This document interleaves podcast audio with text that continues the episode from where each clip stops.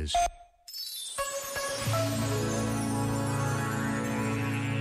Sobre os acontecimentos dos últimos anos, escreveu o Papa Francisco. Reacendem-se conflitos anacrónicos que se consideravam superados. Ressurgem nacionalismos fechados, exacerbados, ressentidos e agressivos. Em vários países, uma certa noção de unidade do povo e da nação, penetrada por diferentes ideologias, cria novas formas de egoísmo e de perda do sentido social, mascaradas por uma suposta defesa dos interesses nacionais.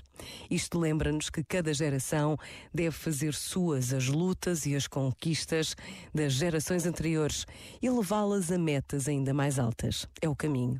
O bem, como aliás o amor, a justiça e a solidariedade não se alcançam de uma vez para sempre. Hão de ser conquistados cada dia.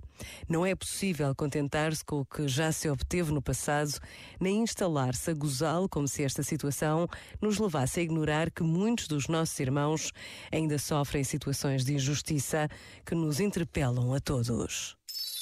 Este momento está disponível em podcast no site e na app da RGF.